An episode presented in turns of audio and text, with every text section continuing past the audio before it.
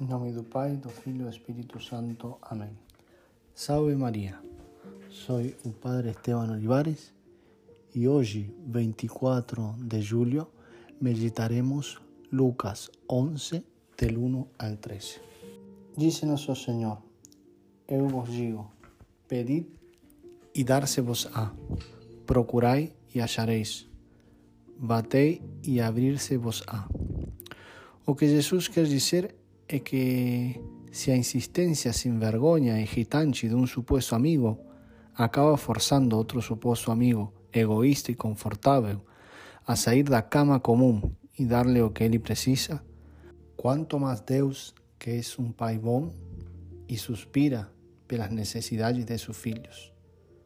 Se vocês, acrescenta Jesus, que são maus, sabem fazer coisas boas a seus filhos, quanto mais Deus, que o Pai perfeito. Nós voltamos para um Deus que conhece nossas necessidades em nossa oração. Muito melhor do que nós mesmos. Um coração que está cheio de amor por nós. Se não recebimos o que pedimos, não é porque Deus é mesquino e nos nega o que pedimos na oração, mas porque Ele tem algo melhor para nós. Não existe uma oração sem resposta.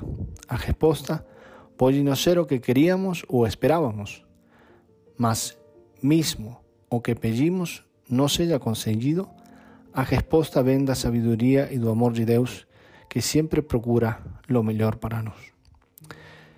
É muito importante conhecer as qualidades da oração e para isso, que melhor que o que nos ensina Santo Tomás de Aquino.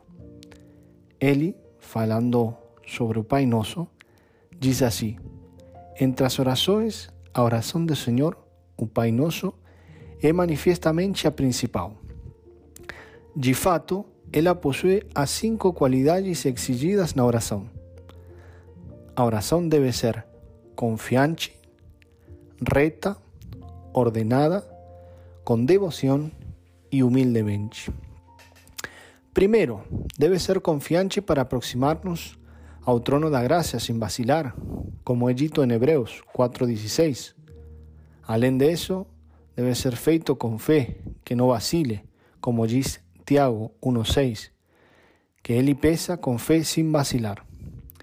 Mesmo racionalmente esta oração é muito segura. Ele é a forma por nosso abogado, que pergunta de uma maneira muito sábia em quem estão todos os tesouros da sabedoria, como é dito em Colossenses 2, y de que en Juan, en 1, 2, dice, temos un abogado apto para o Pai, o justo Jesus Cristo. Por eso San Cipriano dice en su tratado de oración dominical, como con Cristo temos un abogado apto para o Pai por nuestros pecados, así, cuando pedimos por nuestras ofensas, vamos a presentar las palabras de nuestro abogado. Segundo, Santo Tomás dice que la oración debe ser recta, para que aquele que reza possa pedir a Deus coisas boas para ele. É por isso que São João Damasceno diz: a oração é uma petição a Deus por dons que são convenientes para nós. De fato, muitas vezes a oração não é ouvida porque pedimos coisas que são inconvenientes. Terceiro, a oração também deve ser ordenada. A ordem apropriada é que nossos desejos e orações siempre preferimos y debemos preferir o espiritual a lo carnal, o celestial a lo terreno. Mateo 6,33 diz: Buscai primeiro o reino de Deus e sua justiça, e tudo demais vos será dado além disso.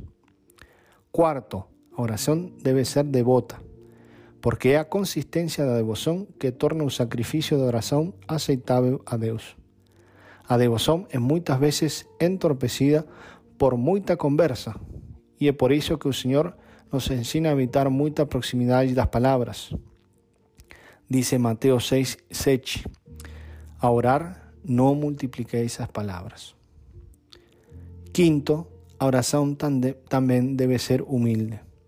El Salmo 101, versículo 18 diz: Ele responde a oração dos humildes. E Lucas 18, sobre o fariseu e cobrador dispostos, também nos mostra a condição da humildade para que nossa oração seja escutada. Por eso en este día villamos a Nuestra Señora esa gracia y poder tener una oración recta, una oración confiada, una oración ordenada, una oración con devoción y una oración humilde. Que Nuestra Señora nos conceda a todos esa gracia.